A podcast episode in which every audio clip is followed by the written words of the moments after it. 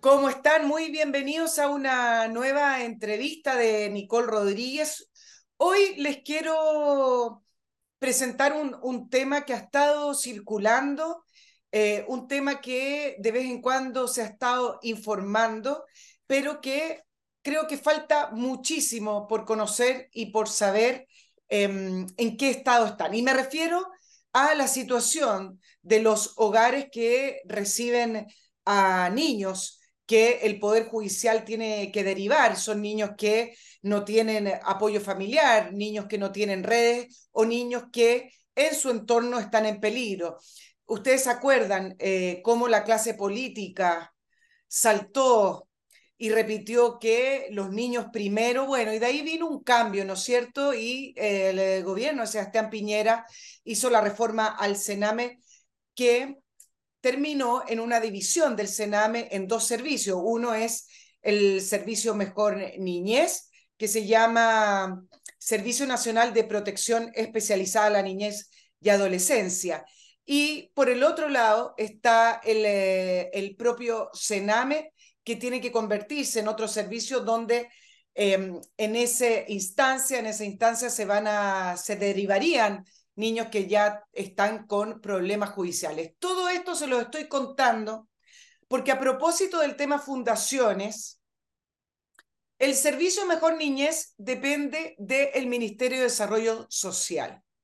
Y desde allí es donde van derivando los montos y las platas para poder, eh, para poder finalmente eh, garantizar que se atiendan a estos niños. Pero la realidad, desde que el servicio está funcionando en octubre del año 2022, es bastante distinto a lo que eh, quisiéramos y a lo que se esperaba. Y para eso vamos a conversar, yo lo tengo en pantalla esperando toda esta introducción larguísima, a José Pedro Silva, presidente de la Fundación Ciudad del Niño. José, muchas gracias por aceptar esta entrevista eh, y entrar en este diálogo en la perspectiva de lo que yo estoy presentando.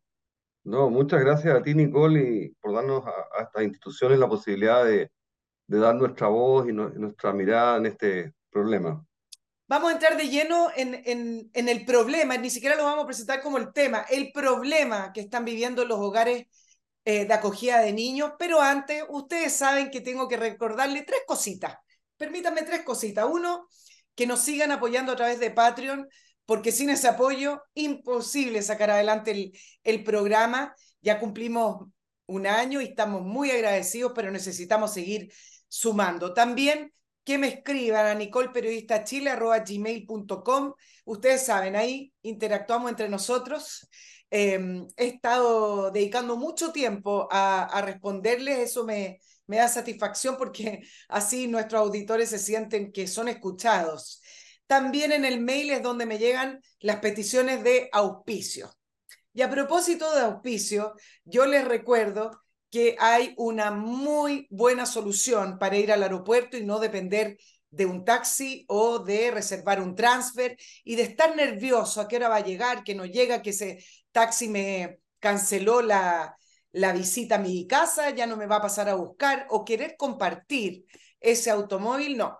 Agarra su auto y se va directo al aeropuerto usted, controlando el tiempo de viaje y además sabiendo que lo puede estacionar de una manera muy segura y económica. MC Parking, www.mcparking.cl, usted reserva su estacionamiento con anticipación, se paga directamente en la web y es una manera muy fácil, cómoda y económica de dejar su auto cerca del aeropuerto. El acceso es directo desde las autopistas, de hecho, usted cuando se va acercando al aeropuerto, usted ve un cartel gigante de MC Parking ingresa al estacionamiento y un bus de MC Parking lo deja en la puerta del aeropuerto. Es un bus que sale cada 15 a 20 minutos desde y hacia el aeropuerto. Seguridad 24/7, alarmas, guardias, todo muy seguro. www.mcparking.cl. También, si están todavía con el problema de cómo alimentar a sus empleados, a sus funcionarios, usted tiene que ponerse en contacto con Master Cook Casinos. Es un eh, servicio gastronómico dedicado a la concesión de alimentación en empresas, pero con una especialidad, comida in situ y comida buena. No son esos casinos con comida que al final siempre tiene el mismo gusto o esos casinos que uno entra y que tienen olor a cloro a veces. No, ellos tienen la especialidad de comida in situ, es una comida que a usted lo va a hacer creer que está comiendo como si estuviera en su casa. Usted no tiene por qué saber de alimentación. Póngase en manos de la gente que sabe y solucione de una vez el problema de la alimentación de su gente. www.mastercook.cl o ventas mastercook.cl. Ahora sí, José Pedro, muchas gracias y nos vamos de lleno. Eh, cuando hice el resumen para poder plantearte esta entrevista, veo que han estado cerrando los hogares. Eh, de dos maneras, uno que cierran y dos que han estado cerrando los convenios que tienen de colaboración con el gobierno, es decir, con el servicio Mejor Niñez, porque no están entregando los fondos necesarios ni están entregando las soluciones necesarias y los hogares, al parecer, se están viendo en una situación imposible. Tú, como presidente de la Fundación Ciudad del Niño, que por lo demás ya tienen 85 años de existencia, partamos por lo más eh, inmediato. ¿Qué está pasando con el tema de la colaboración con el Servicio Mejor Niñez y el tema de los niños? Mira, Nicole, este es un, es un tema eh, del cual eh, existe mucho desconocimiento público, ¿eh? porque los distintos actores expresan situaciones que no se compadecen con la realidad. Lo primero es precisarte de que a partir del año, yo te diría el año 2000, que se entró en aplicación la convención fue ratificada o, se entró en funcionamiento la Convención de los Derechos del Niño en Chile, se cambió la modalidad de intervención de los menores vulnerados. ¿ah? Cuando hablamos de menores en situación de vulnerabilidad, estamos hablando de menores que son víctimas de afectación de sus derechos, maltrato, abuso sexual, eh, negligencia parental, violencia intrafamiliar, por una parte, que son objeto de protección, y por otro lado los menores infractores de ley, que son el aspecto delictivo y es a lo que tú te referías con que las nuevas normas, ¿no es cierto?, dictadas durante el gobierno del presidente Piñera, separaron los dos servicios. Uno dedicado a la protección y otro a la, eh, a la responsabilidad penal. El tema del cierre de residencia hay que precisar el alcance, Nicole, porque hoy día la gente no sabe y no se sabe que prácticamente a partir de la convención que te mencionaba, se ha ido terminando con el sistema de residencias en Chile al extremo que hoy día prácticamente el 95% de los niños vulnerados se atienden en forma ambulatoria. O sea, son niños jóvenes que van al colegio o a la escuela ¿ah? y, que, y que van a, los, estos centros, ¿no es cierto?, derivados hasta hace poco por los tribunales de familia para atender sus situaciones de, que causan la vulneración. Por lo tanto, el, el, el margen del 5% restante, que está eh, sujeto al régimen de residencia, son básicamente residencias que en una mínima proporción las tiene el Estado y la gran proporción las tiene la, sociedad civil. Y por lo tanto se trata, Nicole, de los menores más, de situaciones más graves, más conflictivas. Y tanto es así que son menores que han sido judicializados. Hasta hace un poco tiempo esa derivación la hacían directamente los tribunales de familia y hoy día a través de la nueva, por medio de la nueva ley, la hacen digamos, el, da la orden el tribunal de familia, pero la oferta misma la dirige al servicio de mejor niñez. Este grupo de niños que eh, se encuentran en, este 5%, que son muchos, digamos, ¿ah? eh, se encuentran en una situación muy compleja. ¿Por qué? Porque estas residencias que administraban la sociedad civil, progresivamente, ¿qué es lo que ha ocurrido? Ocurrió un fenómeno en el, en el gobierno del presidente Piñera también, que se cerraron los CREAD, que eran unos organismos que administraba el Estado y que atendían los menores de mucha complejidad. Y se diseñó un sistema de estos CREAD que atendían 80 niños en situación conflictiva por atomizar en residencias, digamos, de menor eh, número de niños, de 10, 11 niños, tema que no ha logrado funcionar. Entonces, desde 5.000 niños que se encontraban en esa realidad, hoy día tú ves que en manos del Estado, analizar las cifras, ¿ah? deben haber alrededor de 500. La pregunta es, ¿qué pasó con los demás? Y lo que pasó con los demás es muy simple. Como el Estado no fue capaz de generar la oferta todos esos niños que la, el aspecto, digamos, la situación más conflictiva, estábamos hablando de niños con graves problemas psiquiátricos, con problemas de drogadicción, de alcoholismo, etcétera, ante la falta de oferta, los fueron eh, enviando a las residencias de la sociedad civil. Y la residencia que teníamos en la sociedad civil, como te explicaba antes, atendían a niños víctimas de, eh, digamos, de abuso de sus propios derechos, pero es niños que no tienen un compromiso delictual ni con las drogas ni con el alcoholismo. Entonces, llegaron estos niños obligadamente, a pesar de que hicimos toda la gestión ahí, te podría contar, los insertaron en esta residencia y esos niños empezaron en forma disruptiva a causar tales tragos en la residencia que, cosa que te podría contar, de, de, de, cómo se de acciones delictivas, físicas, eh, digamos, intentos de homicidio, abuso sexual, etc. Entonces, a partir de eso, la sociedad civil le dijo al gobierno, mire, nosotros no podemos seguir en esto porque esto excede los convenios que hemos celebrado con ustedes y el perfil de los niños. Y como no hubo cero respuesta del gobierno, las instituciones hemos dicho, nosotros no, somos, no podemos seguir y continuar con la residencia. Vamos a ir por partes, José Pedro, porque creo que eh, la gente tiene que conocer los detalles. A través de los detalles se entiende toda esta trama. Eh, el pequeño Cotelengo, muy conocido, eh, cerró su colaboración con el, con el gobierno. Yo entiendo que ustedes ya cerraron dos filiales de Ciudad del Niño. Entiendo que fue Puerto Montt y Los Ángeles, si mal no recuerdo. ¿Cuántas más tienen? Solo como dato. No, nosotros nos queda, solamente una residencia, que la estamos defendiendo a mucho, en Cauquenes, en que tendemos a niños con discapacidad cognitiva moderada a leve. Y tenemos una granja agrícola. Claro. Y que también hemos sufrido esta cuestión, pero hasta el momento lo hemos logrado mantener. El, el, punto es el siguiente, tú me mencionaste los CREAT y yo creo que tenemos que irnos un poquito para atrás. Muere la menor Lisette Villa el año 2016 y se produce este escándalo. ¿no es cierto?, con respecto a la vulneración de los niños y el estado en el cual estaban estos niños que supuestamente el Estado está cuidando. Es decir, son niños que son sacados de su red familiar o de su propio ámbito para poder cuidarlos porque supuestamente en esa red familiar los niños son vulnerados o no son bien cuidados. Lo estoy poniendo en fácil. Muere Lisette Villa un CREAT, el CREAT de, de Galvarino, yo creo que la gente se va a acordar, porque estuvieron muchos meses sobre la, los titulares, eh, y se empieza a discutir cómo vamos a ayudar entonces realmente a los niños porque el Estado no está dando respuesta y se produce esta reforma al Sename, ¿no? Entonces uno decía, bueno, se puso en funcionamiento, entiendo que empezó a funcionar mejor niñez en octubre del año 2021, y dice, bueno, se supone que es para mejor.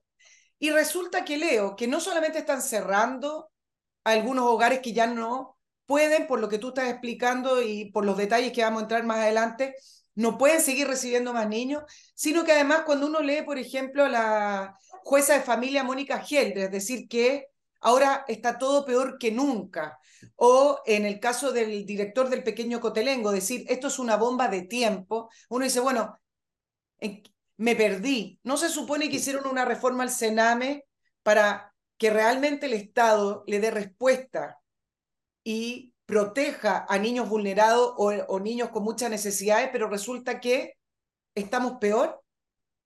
Te lo, te lo planteo para que lo, lo expliques para nuestros auditores. No, estamos, yo te diría, peor que nunca. Yo el año 2018 recuerdo haber escrito una, una carta a, uno de los diarios de la, capital señalando que estábamos en, una, en un drama de, que incluso eh, debiera permitir activar el mecanismo constitucional del 2% constitucional para poder hacerse enfrentar esta crisis. Bueno, la verdad de las cosas es que yo la sensación que tengo es que son políticas que se implementan sin ninguna conexión real con la realidad.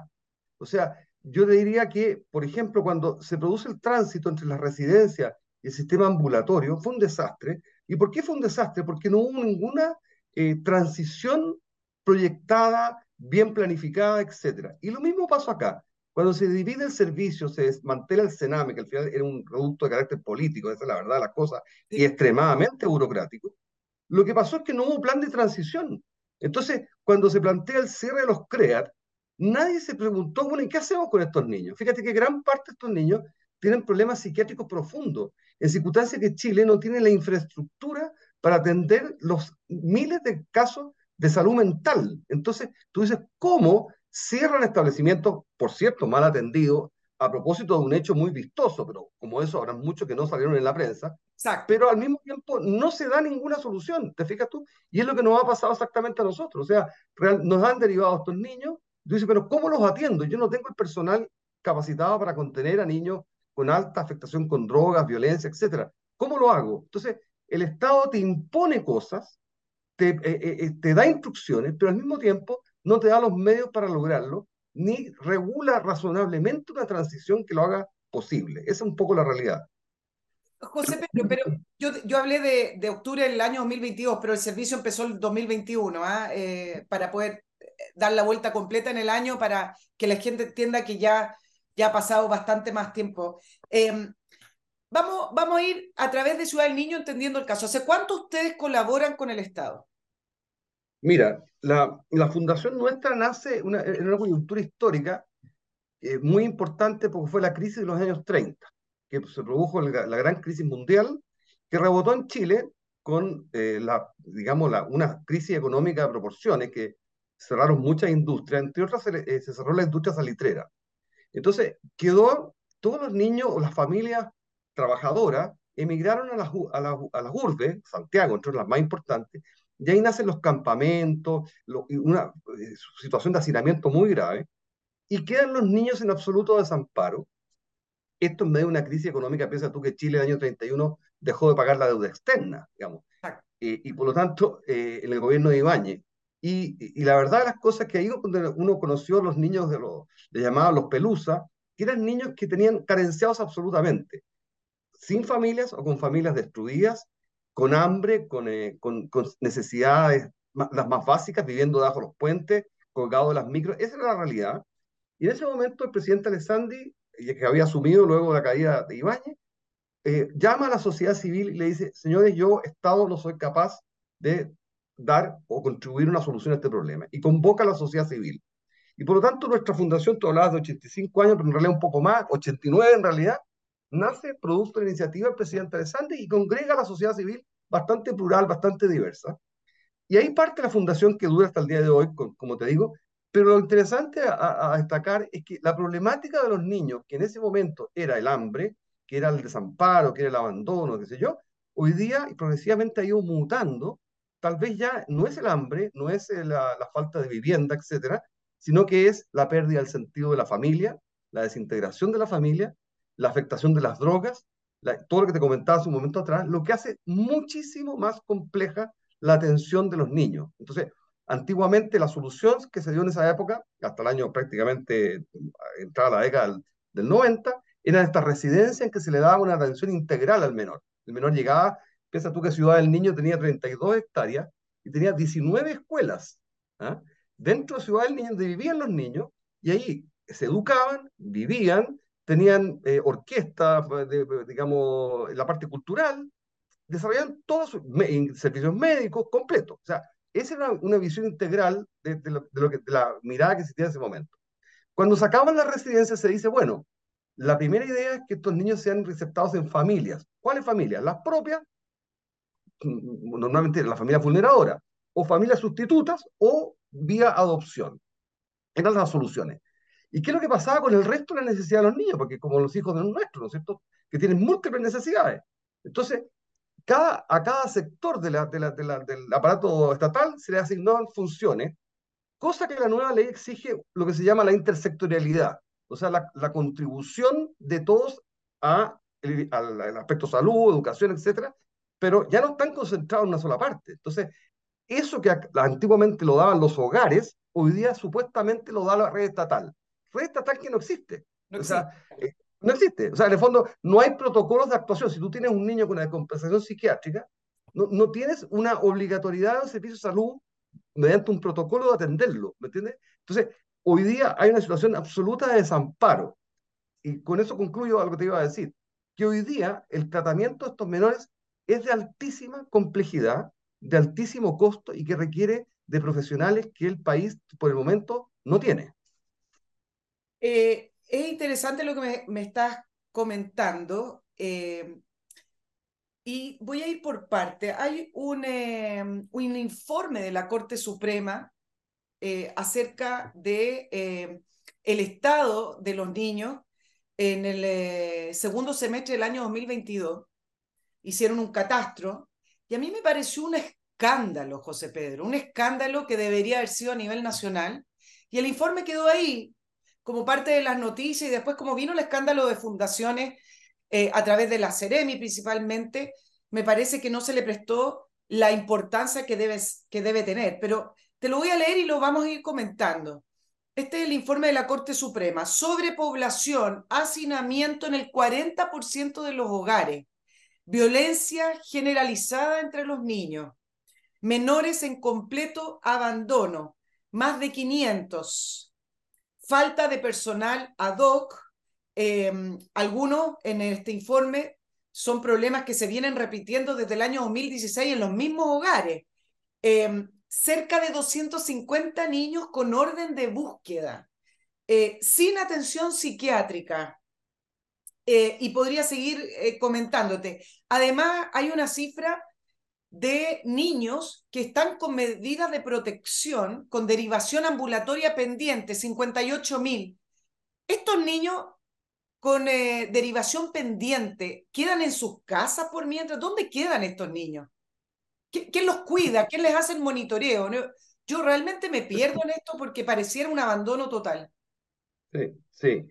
Mira, eh, el, tema, el tema de, la, de, que tú me estás mencionando, de los horrores que denota la Corte Suprema, te, te, advierto que se da básicamente en los hogares que atiende el Estado, sí. en, lo que, lo que, en lo que los crean, porque si tú te vas a los hogares que administra la sociedad civil, la realidad es totalmente distinta, muy dolorosa, pero no esa realidad. ¿ah?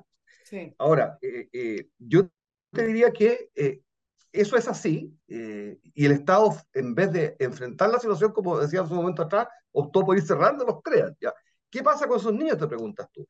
Esos niños que salen de ahí, como te decía, muchos de ellos han sido derivados a nuestra residencia, pero lo que mencionas tú es más grave aún, que hay un conjunto de niños en listas de espera. Es decir, que llegan a los tribunales de familia, que necesitan la protección del Estado, y no hay oferta. Entonces, las listas de espera, yo no sé, la cifra que tú me estás dando, yo creo que no, no, no, la, no la tengo tan clara, pero en su momento nosotros relevábamos una cifra de orden de 12.000 a 15.000 niños en lista de espera, quienes, que por ejemplo, piensa tú, niños que están siendo maltratados en sus hogares, que están siendo abusados sexualmente, que están siendo explotados incluso laboral y sexualmente, esos niños están en una lista de espera como en los sistemas de salud, esperando llegar a una institución. Y fíjate, y esa situación el Estado no ha sido capaz de generar la oferta, y yo te diría, en una mezcla de razones de ineficiencia y de política ideológica, que ahí te puedo explicar por qué, pero, pero hay explicación para eso. En circunstancias que la sociedad civil, lo único que le hemos dicho, ábranos las puertas, pues nosotros tenemos la capacidad, ¿no es cierto?, profesional y técnica para atender a estos menores. Nos vamos a ir al tema eh, de recursos y al tema político ideológico, pero antes yo les quiero recordar, a propósito de recursos, si usted tiene un, un ahorro, si usted tiene su patrimonio y no sabe cómo invertirlo, no sabe cómo guardarlo. Es muy fácil perder el dinero que uno junta a lo largo de eh, su tiempo laboral. Bueno, póngase en manos de los que saben. No se trata de copiar lo que hizo el amigo, el hermano. Cada persona tiene un perfil distinto y para eso nada mejor que ponerse en manos de un servicio de asesoría de inversiones profesional y para eso está Patrimor. ¿Qué es lo que hace Patrimor? Patrimor lo asesora, le saca un perfil, lo, lo acompaña en la medida en que se vayan cumpliendo los objetivos que definan con respecto a su ahorro, con respecto a su patrimonio. Ellos tienen más de nueve años en el mercado, más de seis mil clientes regulados por la Comisión del Mercado Financiero. No son esas empresas que aparecen y, y desaparecen, pero tienen una particularidad que yo se las quiero comentar. No manejan su dinero ellos son sus asesores, pero ellos no invierten, por lo tanto, no tienen esos conflictos de interés que a veces se produce con agentes del mercado financiero donde recomiendan fondos mutuos o ciertos instrumentos de inversión en las cuales ellos tienen ganancias o tienen algún tipo de comisión por recomendar alguna acción. Bueno, lo hemos vivido o lo que sea. Póngase en manos de personas que saben y que lo va a asesorar según su perfil. Patrimor es la manera. Tiene planes desde 24.990 pesos al mes. También les recuerdo que si se trata de transporte vertical, Euroascensores le va a dar todas las soluciones que usted necesita. Está buscando un eh, ascensor, está buscando un montacarga, escalera mecánica, necesita un ascensor en su casa porque tiene una persona con problemas de movilidad o se fue a vivir una persona de la tercera edad. Bueno, busque en euroascensores.cl todos los productos que esta empresa le entrega y además con certificación europea. No solamente tiene diseños muy bonitos, muy modernos, son espectaculares, sino que además ellos están certificados porque en cuanto a transporte vertical, lo más importante es la seguridad. ¿Qué es lo que hace Euroascensores? La instalación, la mantención y también la modernización de sus equipos, aunque no sean de la marca de Euroascensores. Servicio postventa fabuloso. No va a tener parado el ascensor, no va a tener parada la escalera mecánica, no va a tener sin funcionamiento el home lift para automóviles, para esos estacionamientos verticales de automóviles, sino que ellos se hacen cargo y no demoran en solucionarse. Un servicio postventa fabuloso. Euroascensores.cl. José Pedro te preguntaba por el aspecto ideológico. ¿Qué está pasando? ¿Por qué no está funcionando el eh, servicio Mejor Niñez? ¿Dónde está el aspecto ideológico que tú me, me, quieres comentar? Mira, lo que pasa es que el, el tema de la, de la, niñez vulnerable, uno tiene que eh, entenderla, eh, que no es una cuestión eh, burocrática, en el sentido que yo siento, hay una frase muy que me hace mucho sentido a mí, que es la siento muy verdadera, que al Estado se le perdieron los niños. ¿eh? Eso, ¿En qué sentido? Porque para trabajar con niños, ¿ya? con este grado de problema, de, de dificultad, de, vulnerabilidad, tú necesitas tener una vocación profunda, esa es la verdad.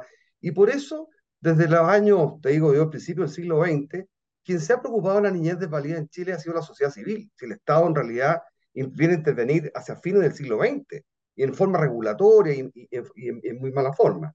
Entonces yo te diría que es un sector incivilizado. Los niños vulnerables no votan, ¿no es cierto? pero son muy eh, invisibilizados en cuanto a las soluciones, pero por otra parte muy utilizados para la, la, la, postura política o por una campaña política, para sensibilizar a la opinión pública. Pero una vez que llega se llega a, tener el, gobierno o el poder, ¿ah? este sector pasa a ser sistemáticamente postergado. ¿Qué es lo que ha pasado en la práctica? ¿Ah? Yo te diría que el, el, el, gobierno de Sebastián Piñera, por ejemplo, ¿ah? fue un gobierno que trató de hacer cambios muy profundos, pero como te digo, fue muy deficitario en la transición, en, cómo hacer el, el, aterrizaje concreto, porque en el medio estaban quedando niños desprotegidos. Con el gobierno actual, yo creo, y lo he conversado con muchos de ellos, que conviven un alma que ya venía expresada en el Parlamento tiempo atrás, de mucha desconfianza hacia la sociedad civil. O sea, aquí hay una cuestión ideológica que una fuerte corriente de estas personas que piensan de esta manera querían terminar ¿eh? en forma bastante irresponsable, como te decía, hoy día más del 90% lo atiende la sociedad civil en Chile. Querían terminar con las...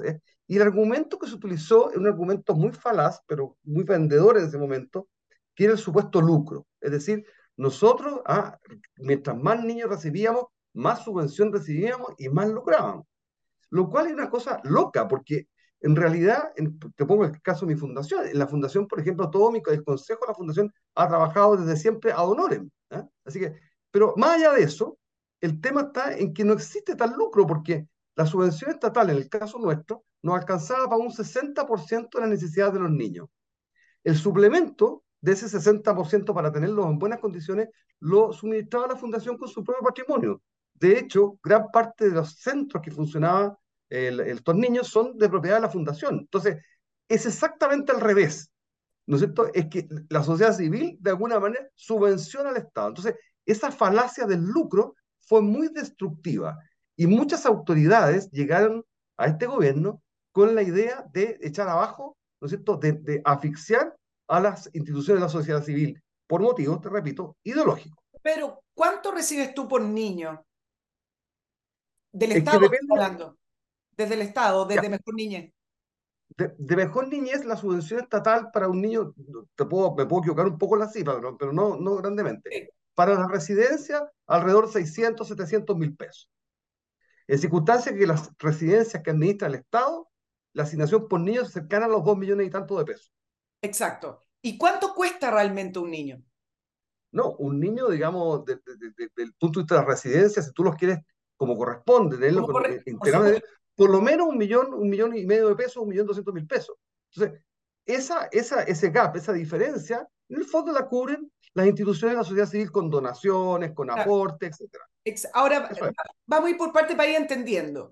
Pero además tú para colaborar con el Servicio Mejor Niñez tienes que estar acreditado. Me imagino que te van a revisar. No, o sea, yo vería este escándalo de las fundaciones que por supuesto que no, a nosotros la gente muchas veces no, no, distingue.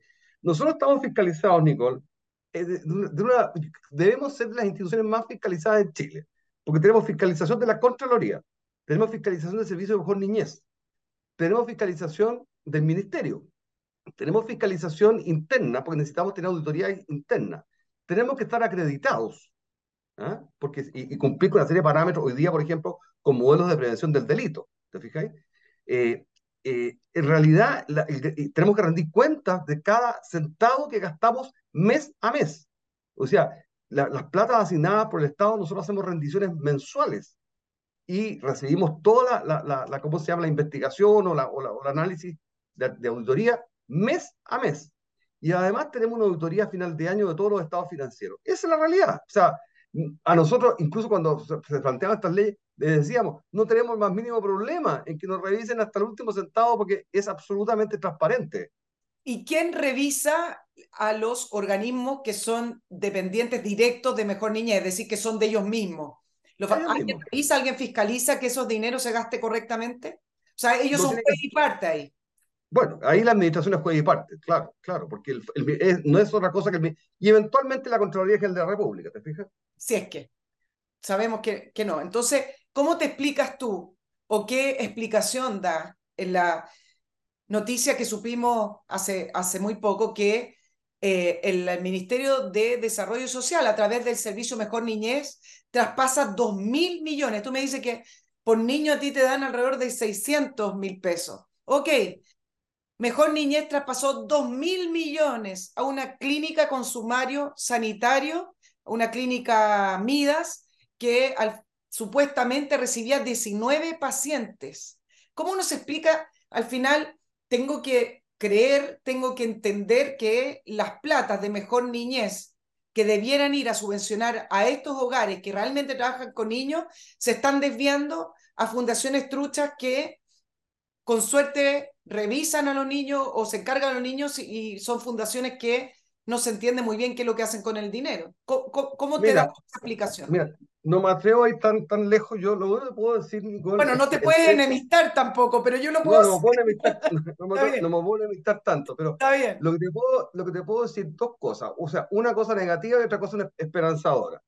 En lo negativo, efectivamente, ha habido una crisis de gestión extraordinaria. O sea, de arbitrariedad en las asignaciones de recursos hay programas, porque tú, que nosotros nos, nos adjudicamos habitualmente en muchas regiones del país que estábamos rankeados porque te, califican con las mejores evaluaciones y postulando a continuar los programas nos han dicho que no y de repente nos encontramos con dos o tres instituciones que acaban de nacer ¿ah? que se, eventualmente ¿ah? nos quitan los, las asignaciones de, de, de, de, los programas, de ficar en zona en que estábamos. hay un déficit muy grande de gestión, hay una, yo diría, una, una voluntarismo por no llamar arbitrariedad, en mucha de esta, actividad. Piensa tú que en los déficits de gestión el año pasado se anularon los llamados licitación nacional, o sea, una cuestión que no había pasado nunca en la historia, ¿te fijas?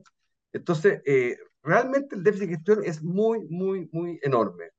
Eh, Perdona, José Pedro, que te interrumpa, pero tú me dices fundaciones que, que acaban de, de crearse. Sí, sí. Estamos en, en, mejor niñez, si yo tengo que poner los hechos no lo voy a interpretar, pero los hechos, es decir, está ocurriendo lo mismo que ocurría en, eh, la seremía o en los gobiernos regionales, es decir, están traspasando dinero a fundaciones recién creadas.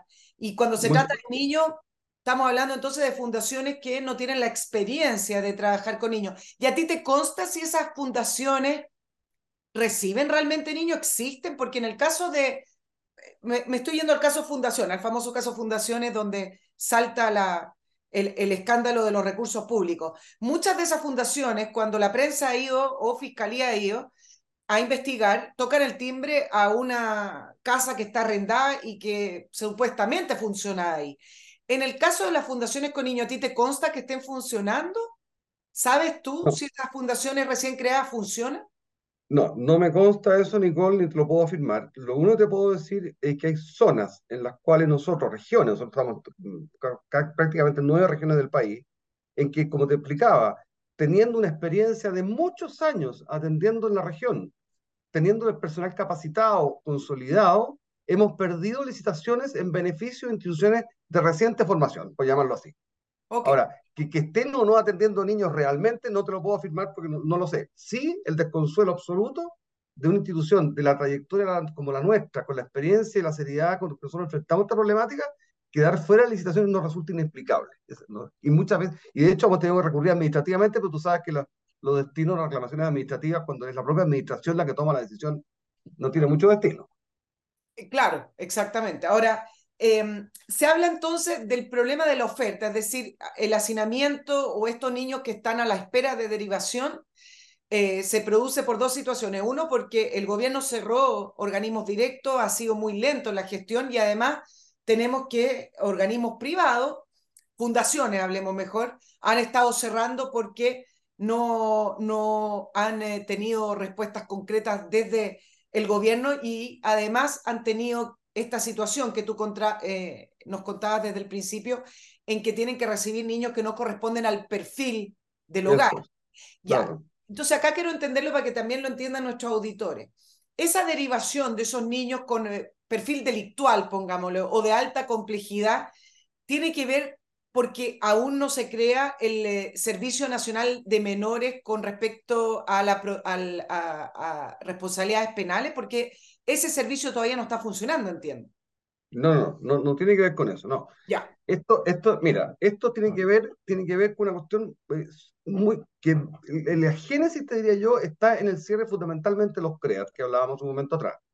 Entonces, ¿qué es lo que pasa? que el Estado, o sea, como te decía yo, hoy día el que deriva es mejor niñez, el servicio administrativo, porque la derivación antiguamente la hacía el tribunal, hoy día la hace la autoridad administrativa. Y como no tiene oferta, ¿y por qué no tiene oferta, Nicole? Porque la complejidad de los niños hoy día, y hay una masa crítica de niños con un grado de complejidad que el, el, el, sector, o sea, el Estado, no tiene la capacidad de atender. De hecho, ayer, y te puedo relevar porque esa era parte de la noticia positiva que te quería comentar, tuve una muy buena reunión con la, una, la señora que es subsecretaria de la niñez, la señora Verónica Silva, que me parece una persona muy seria, muy capacitada y que, que, que, que realmente eh, uno siente que conoce a profundidad el tema y que está dispuesta a jugársela por una solución. Analizábamos justamente esto, o sea, de qué manera hoy día este grupo de niños refractarios, difíciles, eh, eh, con tanta complejidad, que no, no tienen un lugar en la sociedad nuestra, ¿cómo poder insertarlos sin mezclarlo a, con los niños que requieren de protección? Porque aquí hay la violación de un derecho que tú tienes que, o, la vulneración eventual de un derecho que tú tienes que cuantificar. O, o por un lado, si no atiendes al menor, lo estás vulnerando, pero por lo tanto, si lo ingresas a ese menor en una residencia, estás vulnerando los derechos de los 30, 40 o 50 niños que están en la residencia. Entonces, ¿qué es lo que pasa con esto? Es que estamos buscando, y ella nos pidió colaborar, y nosotros le dijimos que la sociedad civil está para eso, para colaborar, tiene la vocación, el interés, buscar una alternativa para hacerse cargo de estos niños más graves y más problemáticos, en una colaboración pública-privada que el Estado nos permita y genere las condiciones para que nosotros como sociedad civil les podamos ofrecer una alternativa y apoyar al Estado, a la sociedad en definitiva, a recibir estos niños. Entonces, las soluciones muchas veces, Nicole, no es la internación simplemente una residencia. A lo mejor estos son niños que requieren tratamientos. A lo mejor, por ejemplo, las, las granjas terapéuticas que tienen, son muy, digamos, recurridas en, en otros países, puede ser una alternativa. En fin, lo que te quiero decir con esto es que hoy día, gracias a doña Verónica, eh, subsecretaria de la Niñez, se está trabajando con la sociedad científica y con la universidad, pero pensamos que esto eh, puede ser de mediano plazo. Y lo que le dijimos nosotros, y ella estuvo de acuerdo, necesitamos ahora una solución de emergencia y queremos partir con un plan piloto, ¿no para atender a estos niños, de tal manera que si esto resulta, poder hacernos cargo de este núcleo duro de niños que en el fondo está en una tierra de nadie hoy día. Sí, yo, yo leía el, el organigrama de Mejor Niñez, no, no, lo voy a mostrar en pantalla porque es muy grande. Sí, eh, complejo. No, lo que pasa, José Pedro, es que uno dice, ok, quieren ayudar a los niños, pero y quieren mejorar lo que era el Sename, porque el Sename era, estaba incapacitado para hacerse cargo de los niños. Uno, cuando veía los testimonios de quienes trabajaban en el Sename, al final era simplemente una operación política el, el, el, Sename y trabajaban personas que se le dan pega como si ahí adentro no hubiera que tener cierto know-how o especialidad para, para tratar a estos niños. Y cambian al servicio de mejor niñez y veo un organigrama que si yo te pudiera contar todos los espacios que hay, departamento de administración, departamento de utilidad interna, planificación, un, dos, tres, cuatro, cinco, mira, tiene más de 15, tiene más de 15 subdivisiones. Uno dice, bueno, al final la plata se va en esto y no se va a donde se tiene que ir a los niños. Em, se te ha hecho, tú me cuentas de la, la subdirectora que al parecer eh, está más encima y tuviste una buena reunión, pero desde el inicio uh, de Mejor Niñez, ¿se te ha hecho más difícil poder interactuar con ellos, eh, tener reuniones con ellos? Eh, ¿Se hizo Muy más difícil. complejo y burocrático?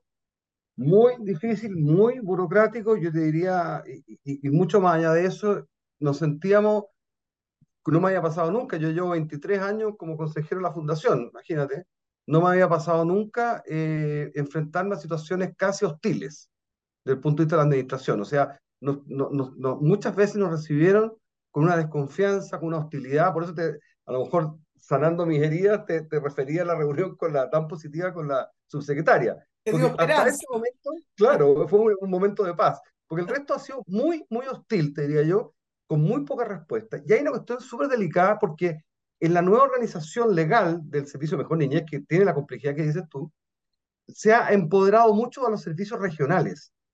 Entonces, antiguamente, esta, esta, esta, esta institución era mucho más vertical. Por ejemplo, si yo tenía el problema como lo, como lo he tenido en la residencia de Los Ángeles, lo habría podido evitar su cierre si yo hubiera convencido a la autoridad central de la, locura que significaba cerrarlo. Pero aquí nos enfrentamos a una autoridad regional ¿ah? absolutamente refractaria. Y por lo tanto, lo que te quiero decir con eso es que está el nivel de autonomías que tienen las direcciones eh, regionales de los servicios que ya no obedecen al cuerpo central y por lo tanto ev evidencian criterios dispersos y por supuesto se presta para la arbitrariedad. Y por eso te explicaba, te decía con una forma hace un momento atrás, que al Estado se le perdieron los niños, porque eh, la, la, burocracia ¿ah? está, funciona como si fuera el servicio de aduana, esto, ¿me entiendes tú? Y no se, no se, no se repara que estamos hablando con seres humanos, igual que nuestros hijos, ¿ah? que requieren que le, le, los recursos lleguen para su atención integral. Ese, es la, ese, es la, ese es el drama de esta cuestión. Entonces, muchas de las lucas de las de la, destinada a la niñez se la come la burocracia, pues. Claro, sí, de hecho, eh, ahí se come la burocracia, pero cuando uno ve el caso que están eh, investigando en, eh, en Contraloría, que al final fue trato directo y fue a través de un reclamo que se hizo en el Observatorio de Chile Compra, eh, resulta que bajo la causal de emergencia, urgencia o imprevisto, eh, desde enero del año 2022 a julio del 2023 se traspasaron estos 2 mil millones de pesos a la clínica psiquiátrica Mida. O sea, eh, cuando se quiere sacar la burocracia de encima parece que se puede, pero cuando no se trata de personas conocidas o, o cercanas políticamente, al parecer ahí entra toda la burocracia, José Pedro yo creo que no, no, ¿qué te puedo agregar a eso? Digamos? Yo, yo, yo como, te, como institución te, hemos, hemos, hemos, sufrido esta, esta, y sobre todo que claro, que eh, para, para instituciones en general que cumplimos, que somos las cumplidores, que hacemos las tareas, ¿te fijáis? Es súper desalentador lo que ocurrió en el país, ¿te fijas? Que se hayan asignado recursos en este y otros ámbitos con esa liviandad absoluta, en circunstancias que tuvieran los sistemas de control, las formas de rendición de cuentas, te diría yo hasta el último centavo, es decir, pero esto no, nos salpica a todos, ¿te fijas? Ha sido una, muy duro para nosotros enfrentarnos, digamos, eh, a, esta realidad y, y, de alguna manera muchos nos cuestionan. Cuando tú hablas de Fundación Ciudad del Niño que tiene 90 años, las, quieren comparar con las fundaciones que acaban de salir ahora hace dos meses, ¿me entiendes? Ahora, me, me, me produce curiosidad con qué criterio Mejor Niñez de, distribuye a los niños que por orden judicial tienen que ser entregados a los hogares, porque antiguamente lo hacía el Poder Judicial, ¿no? Eh, y ahora lo hace Mejor Niñez, pero ¿quién está ahí con la información y quién tiene el criterio para decir, bueno, este niño se deriva a tal hogar o este niño a este otro hogar? Es decir, ¿hay un comité técnico? No, no, no se entiende ese cambio. No, como apuntas muy bien, porque incluso conversando con gente de Mejor Niñez, ese es uno de los graves problemas de hoy.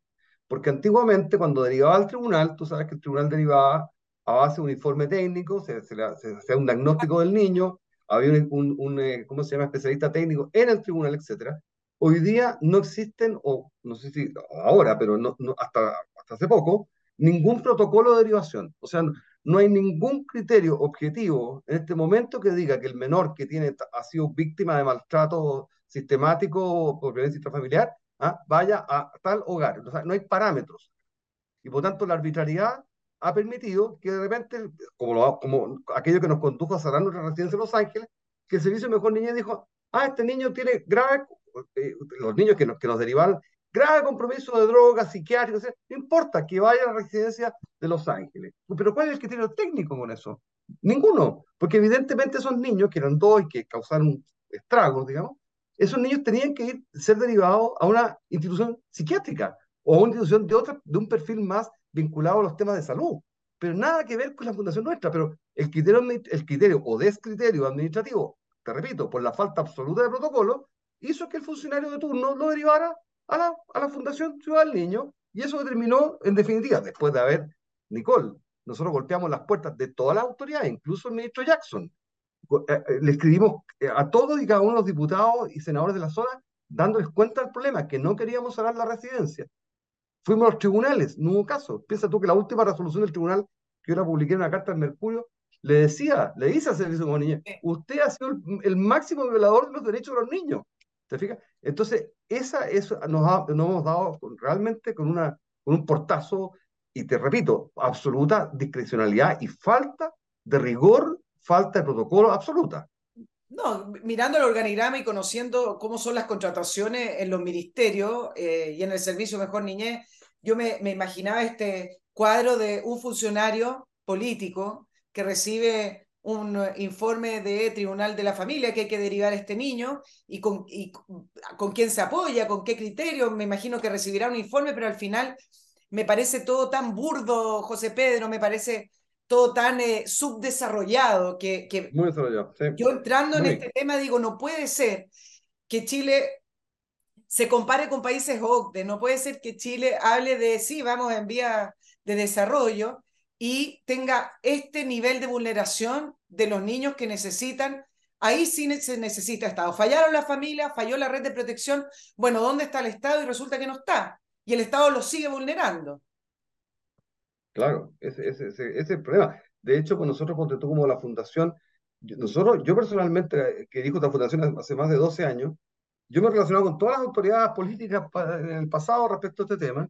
Yo te diría que nunca nos hayamos sentido en realidad menos escuchados, hasta ahora último, gracias a Dios, las nuevas autoridades que han, ingresado a, propósito de la persona que te mencionaba, pero hasta antes realmente era entenderse con una muralla. Entonces, uno no, no sabía a qué atribuir. De hecho, tampoco nos fue mejor en el gobierno de, Sebastián Piñera, porque muchas de las cuestiones que atacaban el funcionamiento de las instituciones se generaban internamente en el Sename y nosotros tuvimos como institución, que no nos correspondía, ir a pelearla a la Contraloría. La mayoría las ganamos, ¿te fijáis tú? Eh, pero, pero, pero eran batallas individuales ante una indolencia sistémica de la burocracia. ¿Me entendiste tú? José Pedro, ¿algún, estos gritos en el desierto al final, yo, yo leí tus cartas al director y he leído otras también. Eh, ¿Algún parlamentario, alguien realmente toma estos temas o después simplemente está la foto para decir, en Chile nos preocupamos de la niñez, los niños primero?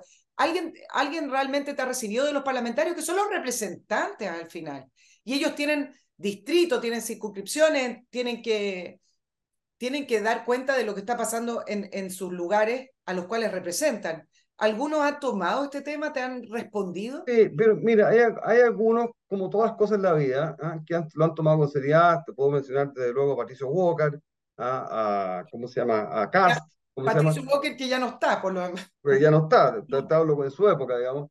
Eh, Cast también ha sido muy receptor de nosotros, pero también hemos tenido al contrario, digamos, personas que han boicoteado sistemáticamente. Piensa tú, por ejemplo, a iniciativa de un parlamentario que realmente es un, una especie de, de, de persona irreflexiva, que, que los invitamos nosotros a, a conocer nuestra, nuestros hogares y lo que, la labor que nosotros hacíamos jamás no, no, no- ni siquiera nos no, nos recibió ni, no, ni nos atendió.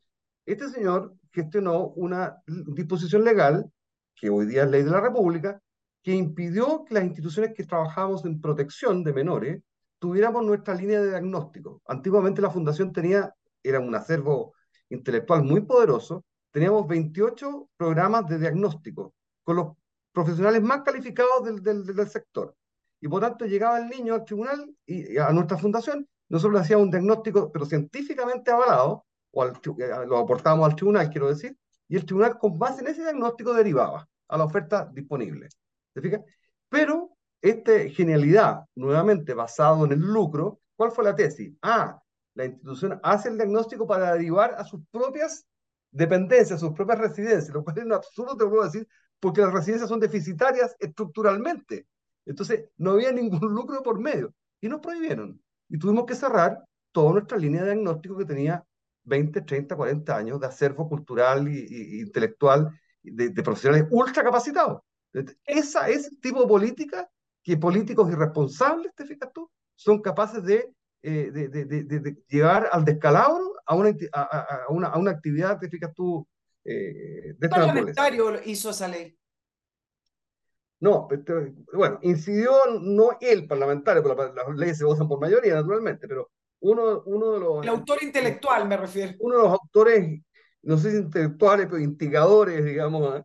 un señor Zafirio, que trabajaba, que, que- que René. fue, que fue muy, muy hostil con la institución de la sociedad civil a extremos, yo te diría, nunca visto, y que causó, a mi juicio, mucho, mucho daño.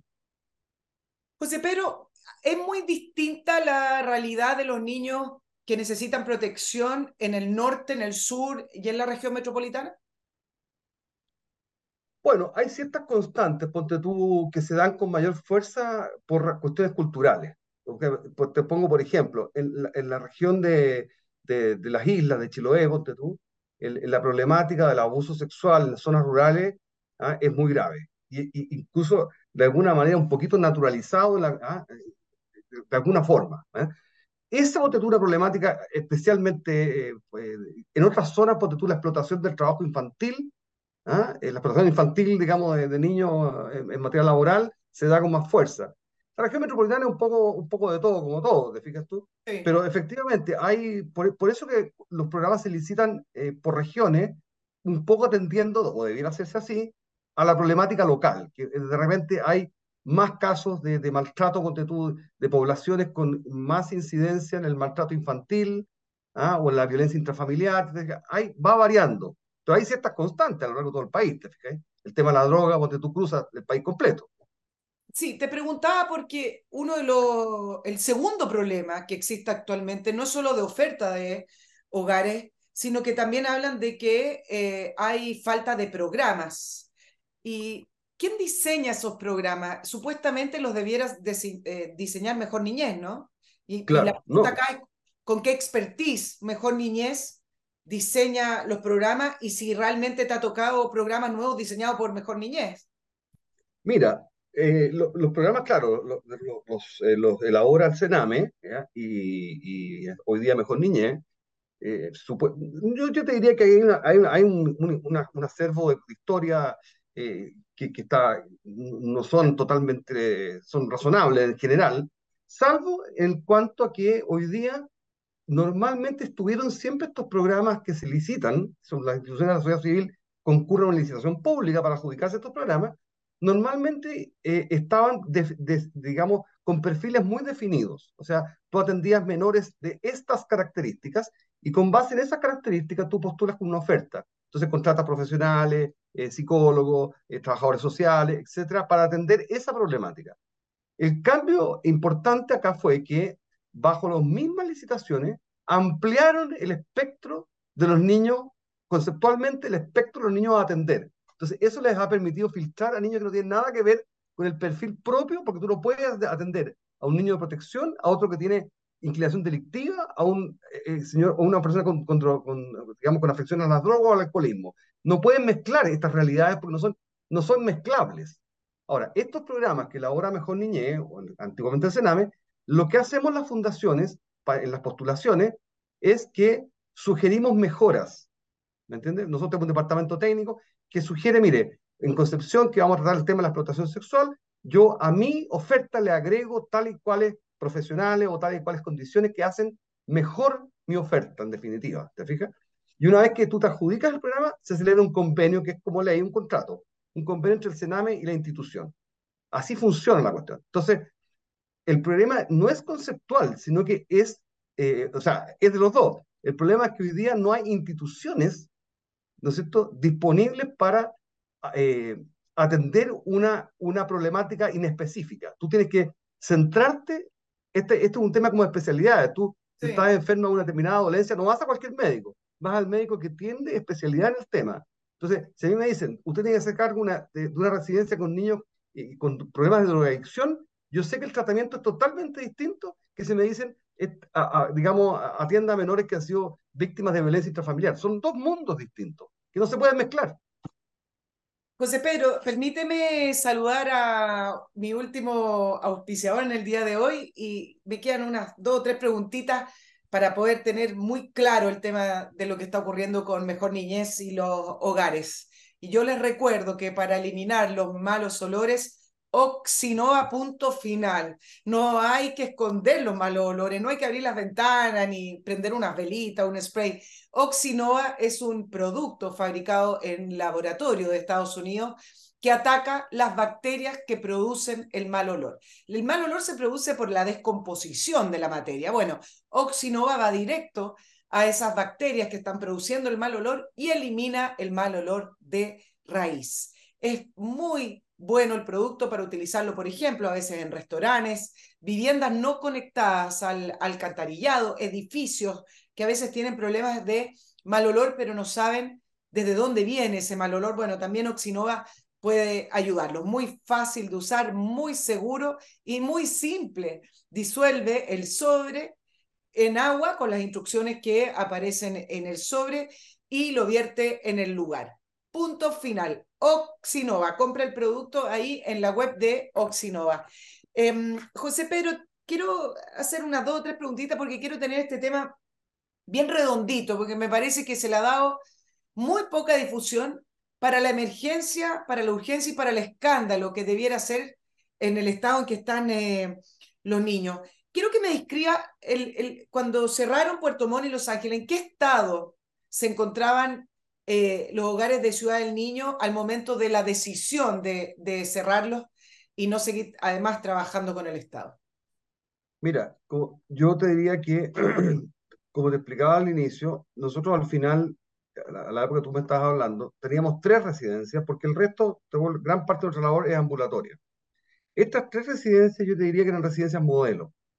Las condiciones de vida de los niños en la residencia de Puerto Montt, Los Ángeles y Cauquenes son residencias, son eh, condiciones absolutamente adecuadas.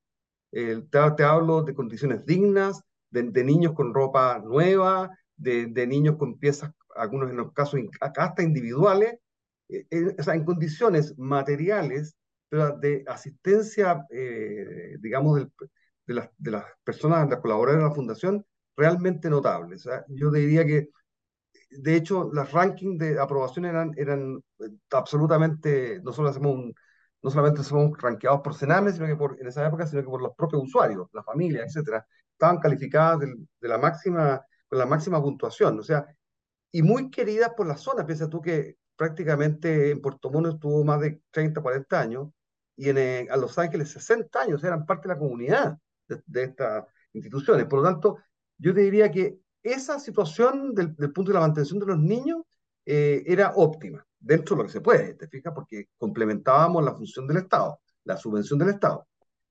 Se produjo de todas maneras el fenómeno de que eh, los, tribunales de familia, de una mirada también garantista, empezaron a reducir ¿te fijas? El, el, el número de niños que mandaban a las residencias, nuevamente bajo la idea un poquito utópica de re, reinsertarlo en sus familias o en familias sustitutas, que ha demostrado ser bastante poco realista. Entonces fue mermando el número de niños. Y cuando llegó, mermó el número de niños, porque tú, en Puerto Montt teníamos alrededor de 35 niñitas, ¿ya? En, en, en, Los Ángeles 40 niños, varones, eh, fue mermando el número y en ese momento nos incorporan estos menores disruptivos. Y a partir de la incorporación de estos menores disruptivos, que no hubo posibilidad humana ni divina alguna de derivarlos a una atención especializada, se empezó a degradar el ambiente al extremo que cerramos Los Ángeles, eh, perdón, Puerto Montt, y hoy día cerramos Los Ángeles, nos quedan prácticamente cinco niños que están buscando la derivación, ¿ah? buscando alternativas, buscando en común, te hablo yo, el Sename, el, digamos, mejor niñez con nosotros, pero literalmente se destruyeron dos modelos de residencia en Chile. Y eso le pasa a María Ayuda, eso le, está pasando a, muchas otras instituciones, digamos. Sí, claro, eh, hay un listado largo de, de instituciones que... Más de 30 han cerrado, fíjate. Claro, más de 30 en los últimos dos años. Así es, así es. Eh, tú, de, hablan del de 30% eh, de los cupos privados han ido cerrando. Yo, yo lo leí en, en, el, en el informe, en un último informe que, que se dio los últimos cuatro años. Eh, y eso que los privados tienden el 90%, es decir, más o menos las cifras que tú me, me estabas señalando en, en un inicio. ¿Ustedes, las fundaciones, están unidos? ¿Están conformados como en algún tipo de organización para poder hacerle frente al Estado o poder ir en conjunto a eh, contar esta realidad? Sí, absolutamente. Hay una, hay una mesa, hay una institución, una asociación gremial la INFA, que agrupa todas las instituciones de infancia, y hay otra, otra mesa de, de residencias, ¿ah? de instituciones que tenemos residencias, que también estamos agrupados. Yo diría que en esto hemos actuado bien mancomunadamente. De repente nosotros damos la cara u otros, pero, pero en el fondo estamos todos alineados en esto, eh, porque estamos sufriendo el mismo problema. Ahora, yo te digo, no, afortunadamente este es un sector que yo siempre me siento muy orgulloso de la gente que trabaja, porque como te explicaba al principio, son personas con una vocación social y de amor a los demás muy, muy profunda. Por lo tanto, nosotros estamos acostumbrados a la adversidad. O sea, esto, esto no es el motivo, pues decía yo, para, para, para soltar la toalla, digamos. Lo hemos hecho con las residencias porque estamos abriendo otras líneas de acción, ¿te fijas? Pero no porque vamos a bajar la guardia en la defensa de los niños, digamos, no, no, no está en nuestro ADN. Sí, la directora nacional del Servicio Mejor Niñez, Gabriela Muñoz, ha dado varias entrevistas y habla que esto es una, un periodo de transformación, de cambio. Dice que tienen un plazo de cinco años para cambiar completamente los programas del, del Sename. Pero bajo la realidad en la que están los niños, cinco años parece una eternidad, José Pedro, ¿no? Eternidad. Yo te, te, vuelvo a repetir, yo en el 2018, en la carta que mandé a un diario, yo decía que esto es una catástrofe nacional, ya en ese, a propósito del informe de la ONU y la Corte Suprema en ese momento, o sea, como recuerdo los tribunales, sí. era una catástrofe nacional. O sea, el tener en ese momento a 10, 12 mil o 15 mil niños en listas de espera era un horror. Sumado, eh, hay un tema que no te agregué, que antes que produjera este fenómeno que ha catillado la, de las residencias, digamos, había otro fenómeno que se mantiene hasta el día de hoy, que las residencias que tú tienes, que tú las licitas por, porque tú vas a atender 40 niños, los tribunales te derivaban un sobrecupo. Entonces, habían residencias, cuando hablo de residencias, son casas que tú arriendas para los efectos, o, o, tienes tú, para los efectos de la licitación que te acaba de, de, adjudicar, digamos, no es más que eso. Entonces, tenías 20 niños, según convenio, y terminaban algunas con 80. Entonces, había que ampliar. Y eso, eso generaba lo que se llama un, una, una subvención adicional, que es famoso 80 bis. Bueno, el 80 bis es una deuda que el Estado le sigue teniendo a las instituciones de la sociedad civil. A nosotros, por ejemplo, por 80 BI nos deben alrededor de 800 mil millones que el Estado no nos paga. Entonces, agravado a esto, al hecho de que somos las instituciones al final del día las que estamos subvencionando en definitiva con nuestro patrimonio o con nuestros aportes de los donantes, etcétera, a la atención de los niños, el Estado mismo es un incumplidor. O sea, el Estado, como te repito, en el caso nuestro, por lo menos te lo puedo graficar, eh, digamos, con certeza, más de 800 millones de pesos los debe el Estado y que, se va poniendo al día, ahora en un poco, pero el gobierno Piñera llegamos casi hasta 1.500 millones de deuda del Estado con nosotros, que tenemos que financiar nosotros, digamos. ¿Y qué explicación dan para, para no pagar? ¿Qué, ¿Y qué instrumentos legales tienen ustedes para presionar al Estado? No, no se entiende esto del Estado como mal pagador, ¿no es cierto? Es, es muy... No se entiende, pero hay, nosotros en su momento, y recuerdo la época del, del gobierno anterior, estuvimos en, en, en disposición de, y, y, le teníamos preparada una demanda contra el Estado para exigirle el pago de estos dineros, digamos. ¿eh? Pero al final, por razones de, de, oportunidad, en fin, no lo fuimos haciendo. Cuando tú reclamabas y llevabas el tono de la reclamación, te hacían abonos importantes, pero nuevamente al mes siguiente o a dos meses siguientes subía la deuda. Lo que te quiero decir es que esa es la mirada que tiene el Estado con las instituciones de la sociedad civil. O sea, y por otro lado, te fijas tú, en los niveles de exigencia, como te explicaba hace un minuto, a que estamos sometidos, es fantástico. O sea, yo, yo te diría, hubiera existido la mitad de la exigencia con la Fundación Estrucha que han salido claro. últimamente, no habría pasado nada de lo que pasó acá. La, la directora de Mejor Niñez, eh, ante todas estas preguntas que le ha hecho la prensa con respecto al cierre de hogares, dice que se han implementado varias cosas. Nombra el diagnóstico clínico especializado, que es un programa que ella nombró como nuevo y que era eh, el puntapié inicial para comenzar a operar. ¿Ustedes han trabajado con ese programa? No, estamos, eso es un poco también lo que insinuó la subsecretaria en la reunión que tuvimos el día de ayer, que están en esa línea, que me parece correcta, pero nuevamente consensuamos con ella que esto, eh, la situación es de tal en gravedad y tal emergencia que no podemos esperar el, el resultado de esos diagnósticos, de esos estudios, qué sé yo. Hay que intervenir ya.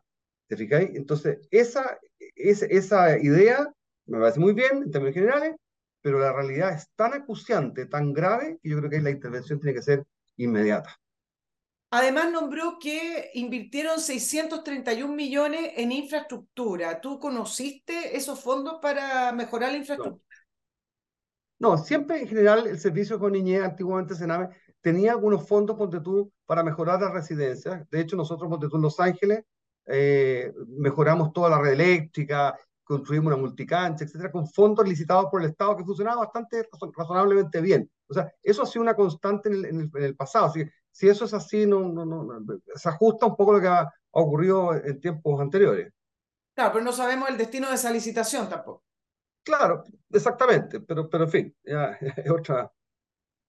O sea, es otra historia, pero no es otra historia, porque se supone sí, que se los cambios para mejorar y dar un, eh, un, mejor servicio y para realmente, realmente hacerse cargo los niños y si los recursos, porque de ahí parte todo, si los recursos se están despilfarrando, se están yendo a bolsillo de otras personas, bueno, entonces, ¿de qué sirve llenarnos sí, de eh, la niñez, no? Yo creo que, yo sé que hay un tema de recursos, te fijáis tú, pero ahí no está el corazón del asunto. O sea, es muy importante, no lo puedo discutir, pero sí. te quiero decir que hay un déficit de liderazgo, de gestión, de, de, de, ¿me entiendes tú? Ese corazón, esa preocupación, esa empatía que tenemos las instituciones de la sociedad civil y que el Estado frío y burocrático no, no tiene, ¿me entiendes tú? Entonces, es el, el, tener a personas que, que puedan liderar, te fijas, con, con, una misión de sentido, ¿eh? lo que estamos hablando, eh, eso es lo que hace falta. ¿eh? Yo, yo a, a, a, propósito de la fundación, pues te, lo pongo como un ejemplo.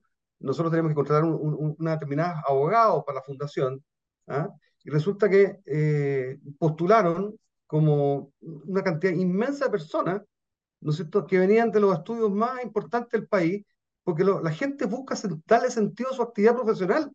Sí, y este sentido social, oye, y, y, y, nos regodeábamos con personas que a lo mejor podrían estar en una posición mucho más económica o, o claro. de otras, querían venir a trabajar al mundo social. Entonces, este es un mundo que requiere vocación. Este no es un mundo de la, no es el mundo de la burocracia. Este es, el, este es el mundo de la vocación real. Eso es lo que te quiero transmitir.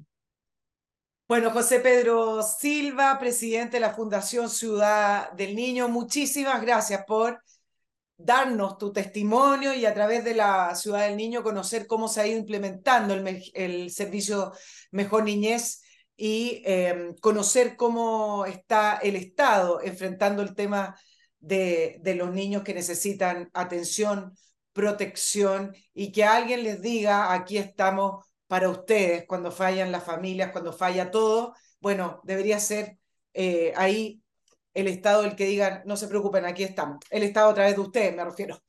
José, muchísimas gracias, que tengan un muy buen día. Igualmente tú, Nicole, muchas gracias. Gracias. a nuestros auditores que estén muy bien y nos vemos en una próxima entrevista de Nicole Rodríguez. Chao, chao. Oh,